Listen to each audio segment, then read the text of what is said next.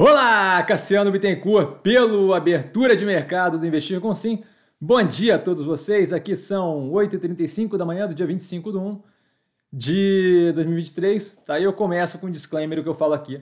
Nada mais é do que a minha opinião sobre investimento, a forma como eu invisto, não é de qualquer forma, moda em geral, indicação de compra ou venda de qualquer ativo do mercado financeiro. Isso dito, fechamento de ontem, o portfólio reagindo na maior parte positivamente sem grandes discrepâncias, sem grande agressividade no preço.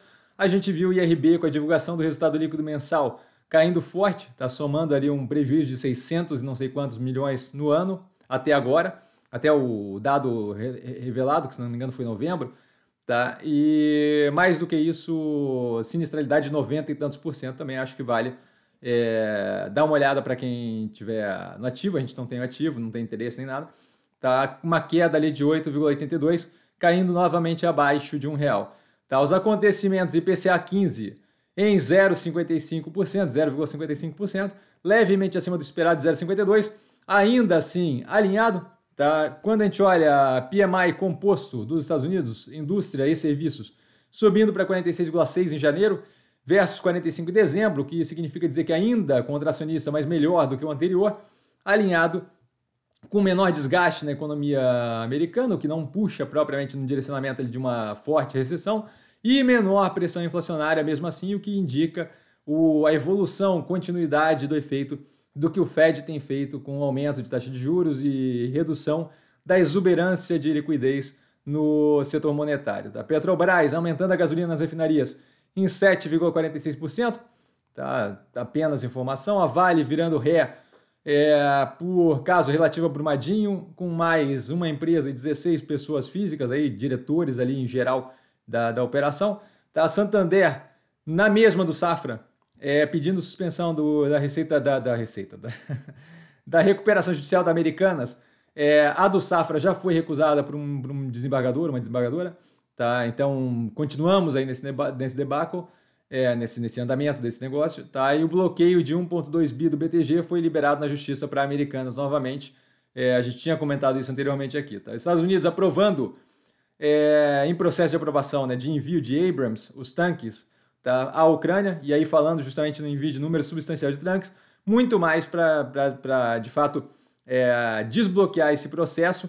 E aí, na sequência, agora de manhã, de, na, na virada da madrugada, aí, a liberação dos Leopards pela Alemanha, que deve enviar ela mesma 14. E a grande questão é que tem mais de 2 mil tanques ali espalhados pela Europa, então deve ter um número é, considerável. A Polônia já estava pressionando bastante para enviar os dela, que são Leopards, então são de fabricação alemã, tem que ter a, a autorização da Alemanha. Agora temos isso, a Alemanha, deve, a Ucrânia deve começar a receber é, tanques de guerra mais, mais, mais é, efetivamente poderosos aí do, produzidos tanto pela Europa quanto pelos Estados Unidos. Tá? O presidente do Uruguai, dizendo que o Mercosul é protecionista e que o Uruguai precisa se abrir para o mundo. Uh.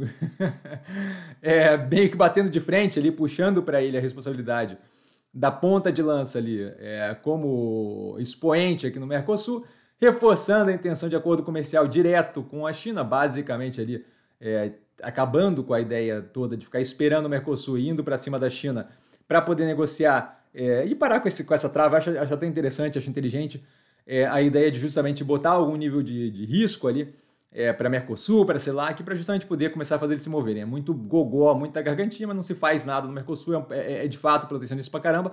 Aqui algum movimento num sentido de liberalismo econômico. Tá? Ele propondo, inclusive, área de livre comércio, de livre comércio na região da CELAC, tá? que é basicamente América Latina e Caribe. Então, aparentemente, temos aí o Lacalpou é, para agradecer aí por um movimento numa direção mais liberal, mais globalizada.